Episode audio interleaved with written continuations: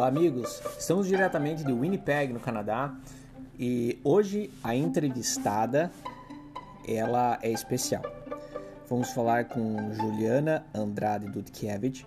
Ela atualmente está trabalhando como chefe de cozinha aqui na cidade e eu trouxe ela aqui para os nossos estúdios para falar um pouco sobre essa experiência que ela, que ela tem.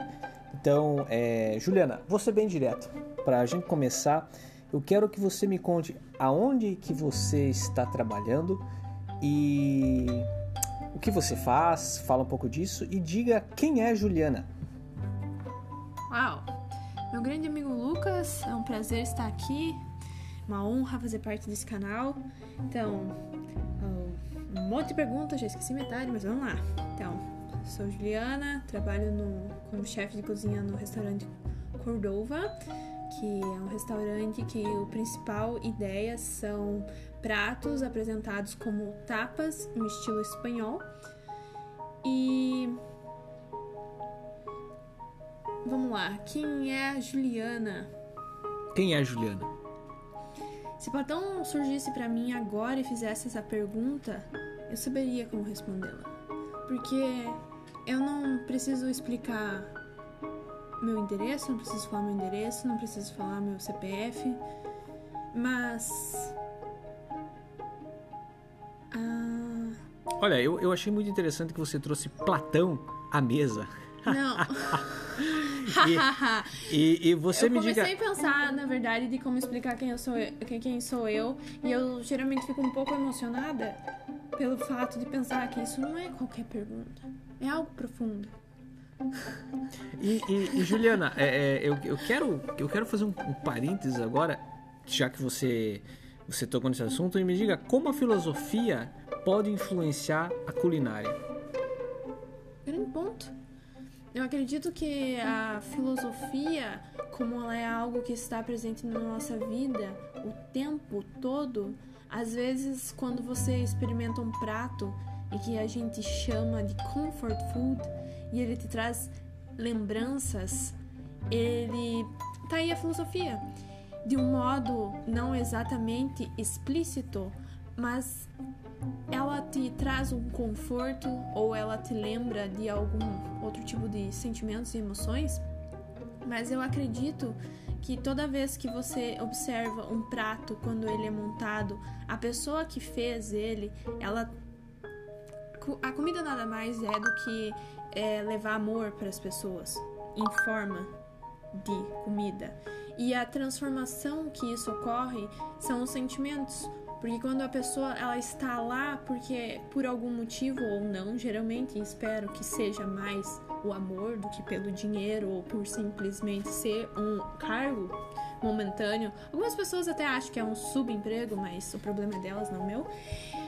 Quando você está elaborando um prato, ele é muito mais do que apenas batatas e ovos no famoso patatas bravas, mas é a elaboração de você pensar de como ele está apresentado, de como eu vou temperar, de como elevar o sabor através dos sentimentos. E aí que tá uma frase que eu ouvi na quando em 2012, quando eu fazia faculdade, que era a seguinte: é possível viajar através dos sabores. E eu trago ela comigo em todo momento, porque isso faz alusão do comfort food e, ele, e ela faz alusão de quando você, por exemplo, esses tempo atrás eu, alguém me falou: esse prato que você fez, que era um arroz com polvo, foi melhor do que eu comi na Espanha.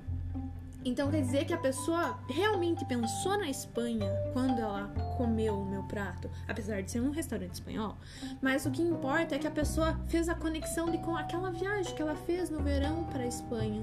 E isso trouxe aquele momento de, talvez, naquele calor espanhol, tomando sua cerveja gelada ou um, uma taça de sherry. Não é sherry, é, eu nunca lembro. Cherry. Cherry.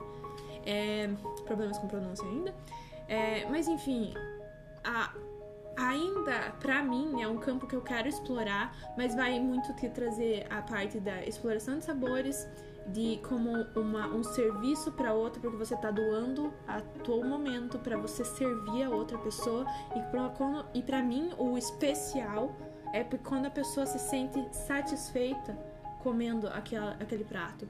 Então é como se eu. Pra mim, é, eu não consigo nem explicar a, a satisfação de ouvir que alguém me falou que foi o melhor que ela comeu. Ou foi interessante pensar naquela mistura de sabores.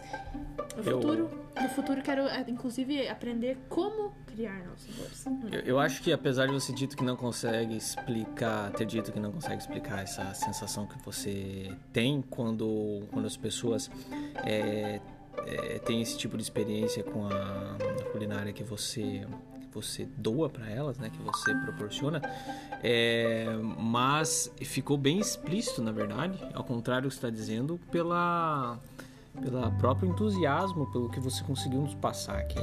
Então, esse primeiro podcast a gente vai encerrar por aqui, esse primeiro episódio, porque ele foi uma pitada, ele foi para fazer essa alusão à culinária. Ele foi essa primeira, a primeira pincelada É. de arte que eu quero trazer aqui para vocês e, e quero trazer um, um- um debate, um debate amplo, um debate contemporâneo e também clássico, um debate que vai abranger as diversas, as diversas facetas do, do pensamento humano, seja ele expresso atra- pela arte da, da, da culinária, literatura, é, temos que mais? Música, temos a criatividade também Pintura. quando vamos tratar de, de nossos jogos de Isso RPG. não é criatividade. E Ah, vamos mentira, mentira, falar, mentira. vamos falar de investimentos também, que a Juliana, que eu sei, a Juliana também é uma pessoa que investe, porque além de ela estar cuidando da alimentação e da experiência das outras pessoas, ela está cuidando da sua- do seu próprio bolso, na verdade. Claro, você é uma milionária em breve. Esperamos que sim. No Esperamos meu que sim. CPF. E na próxima eu vou responder todas as perguntas, inclusive quem é Juliana? Então tá, pessoal, muito obrigado. Agradeço a- a- a- aos ouvintes aqui que, que nos prestigiaram é, ouvindo esse, esse primeiro episódio. Então, um grande abraço para todos e é, aguardem, ative as notificações porque o- teremos mais episódios e episódios qualificados também como foi esse primeiro. Muito obrigada.